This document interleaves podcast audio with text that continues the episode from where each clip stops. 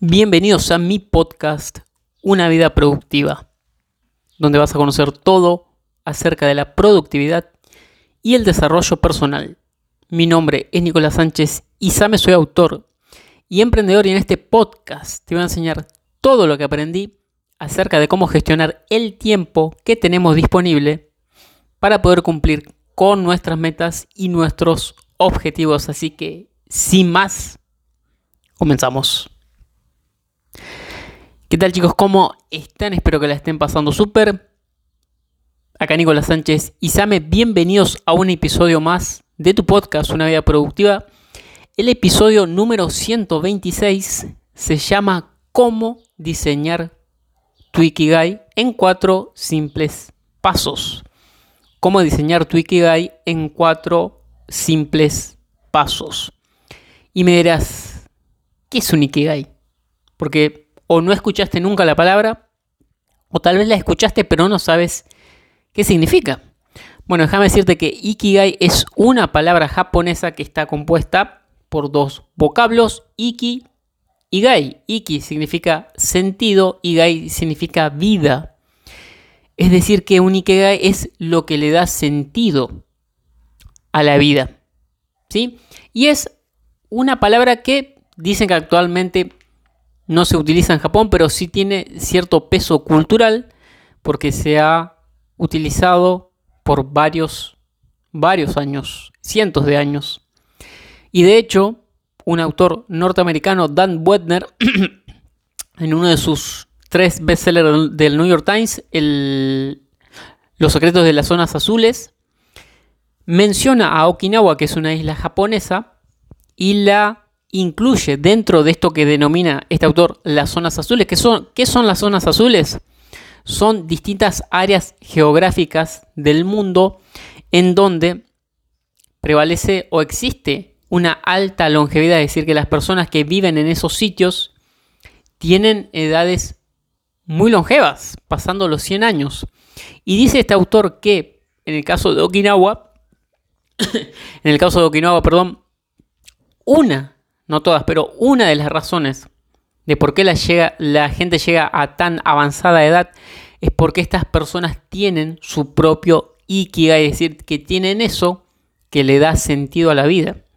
En Occidente, la traducción o adaptación de Ikigai sería propósito de vida, porque el propósito, el propósito de vida te da dirección, te da sentido y también te hace feliz. Te da dirección porque sabes hacia dónde te estás dirigiendo, tenés un camino y en teoría un lugar al que llegar, porque en realidad no hay un lugar al que llegar, sino que el camino es el destino. Eso te da mucho sentido a cada uno de los días, porque no sentís que andás perdido, sino que vas en una dirección y eso, por supuesto, le da sentido a tu vida. Y por supuesto te da felicidad porque a medida que avanzás y progresás en el camino, cuando mires para atrás y veas que tu yo actual es mejor que tu yo de ayer, eso inevitablemente te va a te va a hacer sentir feliz y por eso es tan importante encontrar tu Ikigai o tu propósito de vida porque insisto te va a dar dirección, te va a dar sentido y te va a dar mucha felicidad, ¿sí? Así que bueno, este Ikigai luego mm, luego dejó de, utilizarse esta palabra, pero con esta charla TED que te invito a ver de Dan Butner, empezó a tener relevancia este, esta palabra y luego se hizo un diagrama que se llama diagrama de Venn, donde se ven los cuatro componentes del Ikigai, que son los cuatro componentes o los cuatro pasos simples que te voy a dar para que puedas empezar a diseñar tu propio Ikigai y tengas sentido y dirección y felicidad en tu vida. Así que, sin más, vamos, vamos con estos cuatro componentes del Ikigai. Primer componente es lo que amas. Ah, antes que nada, si por si acaso no lo entendés, te invito a que googlees, a que busques en Google diagrama de Ikigai para que entiendas a qué me estoy refiriendo, lo veas antes de escuchar estos cuatro componentes, cuatro componentes y una vez que ya los tengas vas a entender mejor de qué se trata la idea. Estos cuatro componentes del Ikigai son como una mesa. ¿sí? Es necesario que estén los cuatro componentes porque si te falta uno, esa mesa va a empezar a tambalear. ¿sí? Así que bueno, primer componente es lo que amas hacer, es tu pasión en la vida, tu pasión y tu misión. Eso que realmente te apasiona hacer, eso que harías gratis, tenés que preguntarte, ¿qué es eso? Suponiendo que tuvieses tu vida económica resuelta, ¿qué es eso que harías gratis? Que te apasiona tanto que no te importaría. Obviamente que mejor que te paguen si lo haces, ya vas a ver en, en otro de los componentes, pero también lo harías gratis porque te apasiona tanto que no te importaría hacerlo ad honorem, ¿sí?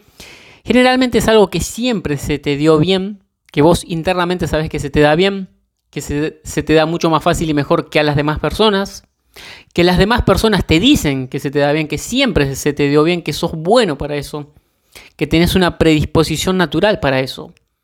Messi siempre tuvo la predisposición natural, el talento, la genialidad de jugar bien al fútbol. No todas las personas tienen eso, de hecho muy poquitas, que él y Maradona. Sí, pero bueno, no, no necesariamente tiene que ser ese nivel de maestría, de genialidad, eso que se te dé bien. No hace falta que seas Lionel Messi, no hace falta que tu Ikigai, tu propósito de vida, sea llegar a la cima. Eso es ego. Digo, si querés llegar a la cima está perfecto, anda sabiendo que no va a ser fácil, pero no confundas que tu propósito de vida tiene que ser tu Ikigai tiene que ser grandilocuente porque no es así.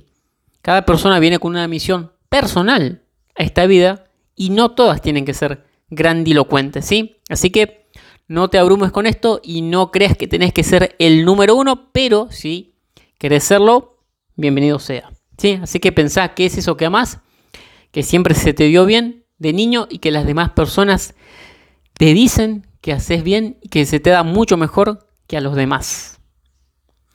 Vamos con el segundo componente. Lo que el mundo necesita. Lo que el mundo necesita, porque puede ser que te apasione eso, pero al mundo no le interesa, no lo necesita, entonces no vas a poder servir al mundo con tu talento, con tu habilidad o con eso que se te da bien. ¿Sí? Y bueno, te, iba a dar mi ejemplo personal, ¿sí? Para que veas que no tenés que ser Bill Gates o Jeff Bezos o Elon Musk. En el, caso de amar, era esto de la escritura. A mí siempre se me dio bien de chico. Yo sé que lo hago bien sin, sin ser una cuestión egocentrista. Las demás personas siempre me han dicho que se me da bien. Profesores que me han corregido mis exámenes. Eh, profesores que he tenido en la primaria, en la secundaria. Y siempre me han preguntado si escribo, si me dedicaba a escribir, que en ese momento no me dedicaba. Pero siempre, siempre estuvo esto de escribir. Y aparte me encanta, lo haría gratis teniendo mi vida resuelta, por supuesto. Mi vida económica resuelta. Entonces, ¿el mundo necesita, necesita el mundo saber cómo administrar su tiempo? ¿Necesita una guía de desarrollo personal? Claro que sí. Claro que lo necesita. Y cuando digo el mundo, no me refiero al mundo literalmente, aunque todo el mundo necesitaría administrar su tiempo para hacer lo que quiera con su vida, pero lógicamente no todo el mundo le va a prestar atención y le va a parecer importante. Así que cuando digo todo el mundo, no es todo el mundo literalmente, sino que es una parte, una fracción de ese mundo el que realmente está interesado en eso. Digo esto porque, por ejemplo, supongamos que vos sos nutricionista y vos mirás, bueno, todo, todo el mundo necesita comer bien. Claro que sí. Ahora, ¿todo el mundo, ¿a todo el mundo le interesa comer bien? Claro que no. ¿Todo el mundo puede acceder a una buena alimentación? Claro que no. Entonces no todo el mundo se va a sentir interesado por eso por más que lo necesite. Pero tiene que haber una necesidad real. Tiene que haberla. Si no, eh, vas a hacer algo que no vas a poder poner al servicio de los demás porque simplemente nadie lo necesita. Así que pensá si ese talento que tenés sirve a los demás. Porque si no sirve, solo vas a tener un hobby. ¿Sí? Y no vas a poder pasar al siguiente componente que es por lo que te pueden pagar. No vas a poder desarrollar una vocación o una profesión. Porque si te apasiona, el mundo supongamos que lo necesita, pero nadie está dispuesto a pagar, va a ser un hobby y vas a ser un apasionado pobre. ¿Sí? Mejor ser un apasionado rico o un apasionado libre financieramente. ¿Por qué? Porque hay gente dispuesta a pagarte. Sí, así que también tenés que pensar en eso, en cómo puedes empaquetar tus talentos, tus conocimientos. Yo lo empaqueto en modo de libros, porque es lo que mejor se me da. Tenés que pensar qué es lo que mejor se te da a vos. Sí, y, e insisto, que sea algo por lo que te puedan pagar. Hay gente dispuesta a pagar por libros, claro. Hay gente dispuesta a pagar por información. Ya el formato en que se empaquete es otra cosa. Pero pueden ser libros, pueden ser cursos presenciales, online, pueden ser talleres, mentorías, consultorías, auditorías. Sí, una forma de empaquetar para poner al servicio de las demás personas. Puede ser un servicio o un producto. Producto físico o un producto online. un servicio físico, presencial o online. Te recomiendo que sea online porque en el mundo que estamos, en esta economía digitalizada, es lo normal, es el hoy y es el mañana, ¿sí? No estoy diciendo que no puedas tener un negocio físico, un producto físico, pero podrías migrar, aunque sea una parte, si es que tienes un negocio, si quieres hacerlo, que esté online, ¿sí? Entonces pensá en qué es eso por lo que la gente te puede pagar. Y acá tenés que pensar en resolver un problema, porque si la gente tiene un problema y vos le das una solución, créeme que esa gente te va a pagar. Siempre y cuando tenga el problema, reconozca el problema y quiera esté dispuesta a pagar por la solución, porque no todo el mundo, no todo el mundo reconoce su problema, no todo el mundo está dispuesto a solucionarlo y no todo el mundo está dispuesto a pagar para solucionar ese problema. Esos son los filtros. Así que no te preocupes porque hay mucha gente que no reconoce el problema, hay mucha gente que reconoce el problema pero no está dispuesta a solucionarlo y hay mucha gente que tiene el problema, lo reconoce y no está dispuesta a pagar. Así que esas personas, bueno, de momento no te interesan, ¿sí? Así que acá nadie trabaja gratis, estos son negocios, esto no, no es beneficencia, al menos de momento. Al menos que tu propósito sea hacer beneficencia.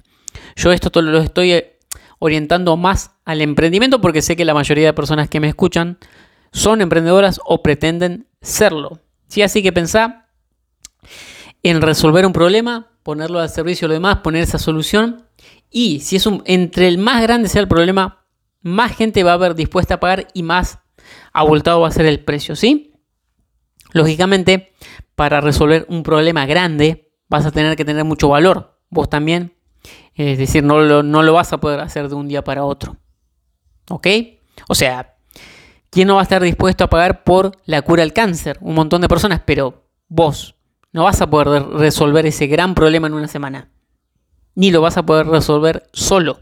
¿Sí? Espero que me, me esté explicando con esto que digo de ofrecer soluciones a los problemas. Entre más grande sea el problema, más gente va a haber dispuesta a pagar y más precios. Imagínate, por ejemplo, un neurocirujano que haya solo 5 en el mundo que opere determinada cosa. ¿Por qué esa persona cobra tanto? Claro, porque hay muy, pocas personas en, el mundo que pueden ofrecer ese servicio. Es simplemente ley de oferta y demanda.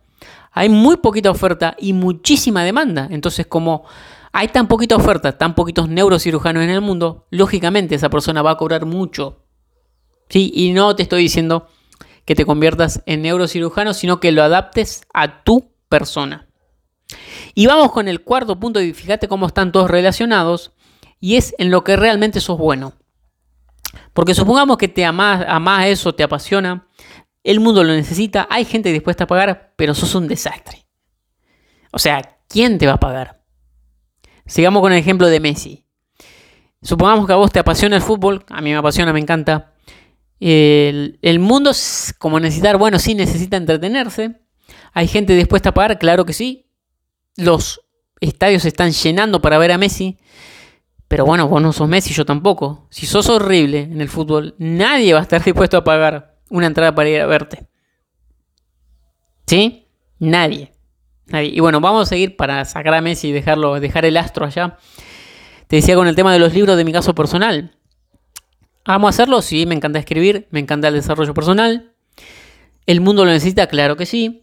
¿Hay gente dispuesta a pagar? Por supuesto, porque yo ya he vendido muchas copias de mi libro, o sea que hay gente y hay más gente dispuesta a pagar por este problema y quiere una solución. ¿Sí? ¿Y soy bueno? Bueno, esto va a sonar mal que lo diga yo. Esto en realidad lo deben decir otras personas, pero volvemos a lo mismo. Vos sabés internamente qué es eso, es eso que haces bien. ¿Sí? A mí se me da naturalmente escribir bien, lo disfruto y no a todo el mundo le pasa. Porque yo, por ejemplo, en mi empleo que conservo actualmente, hay personas que detestan escribir y les cuesta horrores escribir y a mí se me da natural. Y a esas personas, por ejemplo, se le da bien bailar y a mí se me da horrores, no me, me cuesta un montón. Soy bastante malo.